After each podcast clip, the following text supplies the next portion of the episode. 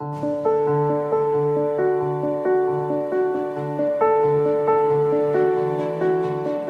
Santo Evangelio según San Juan. Cuando se acercaba la Pascua de los judíos, Jesús llegó a Jerusalén y encontró en el templo a los vendedores de bueyes, ovejas y palomas, y a los cambistas con sus mesas. Entonces hizo un látigo de cordeles y los echó del templo, con todo y sus ovejas y bueyes. A los cambistas les volcó las mesas y les tiró al suelo las monedas. Y a los que vendían palomas les dijo, Quiten todo de aquí y no conviertan en un mercado la casa de mi padre. En ese momento sus discípulos se acordaron de lo que estaba escrito, el celo de tu casa me devora. Después intervinieron los judíos para preguntarle, ¿qué señal nos das de que tienes autoridad para actuar así? Jesús les respondió, destruyen este templo y en tres días lo reconstruiré. Replicaron los judíos, cuarenta y seis años se ha llevado la construcción del templo ¿Y tú lo vas a levantar en tres días?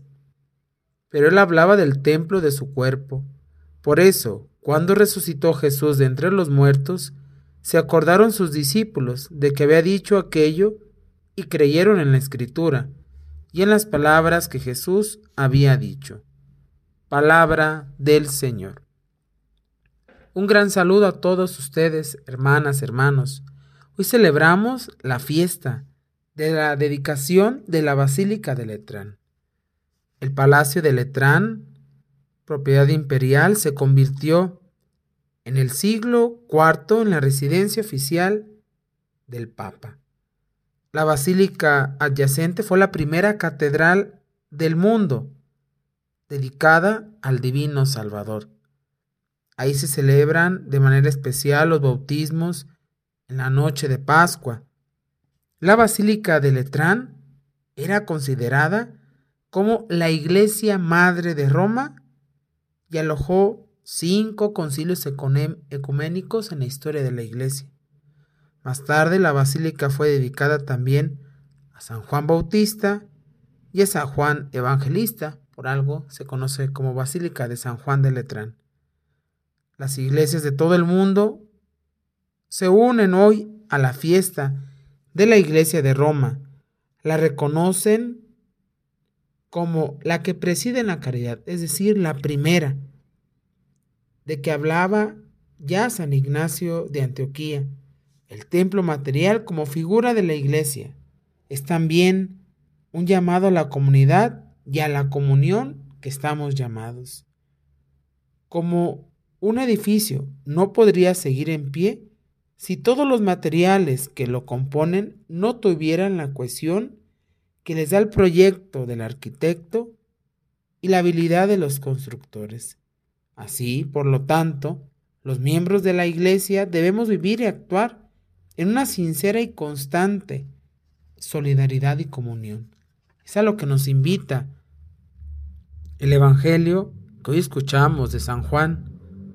Los judíos le pidieron cuentas a Jesús sobre su violenta reacción al expulsar del templo a los vendedores y cambistas. Jesús responde de una manera enigmática. Destruyen este templo y en tres días lo reconstruiré. El evangelista se encarga de guiarnos. Hablaba del templo de su cuerpo. El templo nuevo es Cristo mismo. En torno a Él, en su presencia se reúnen la comunidad, y en él es donde se experimenta la presencia viva y la gloria del Dios Salvador. Para reflexionar en este día es pues rescatar el celo por la casa de Dios, por el templo material, nuestras parroquias, catedrales, pues adquieren ese signo también de dignidad porque es donde nos reunimos como comunidad a celebrar el culto, pero más que el culto nos reunimos para encontrarnos con Jesús mismo. También, no solo el templo material, sino que todos somos ese vivo ejemplo, porque somos templos del Espíritu Santo.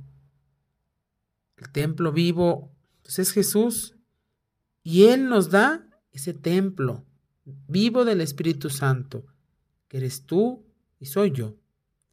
¿Cómo cuido mi templo? ¿Cómo cuido mi salud? ¿Cómo cuido físicamente también?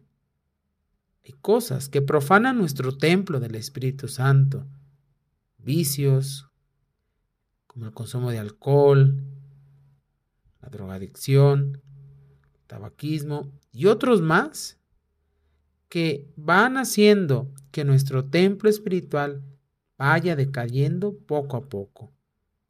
Que este día sirva, hermanos, hermanas, para ponernos a pensar, ¿cómo está mi templo espiritual? Donde vive Dios mismo cuando yo lo comulgo y me vuelvo sagrario, un sagrario viviente para estar yo con su presencia y llevarlo a todos lados. Jesús quiere quedarte en cada uno de nosotros a través de esta fiesta. Que Jesús, ese templo espiritual, se quede durante todo este día con cada uno de ustedes. Esto es Jesús para Millennium. Os invito a compartir esta reflexión. Soy el Padre Brandon Godínez.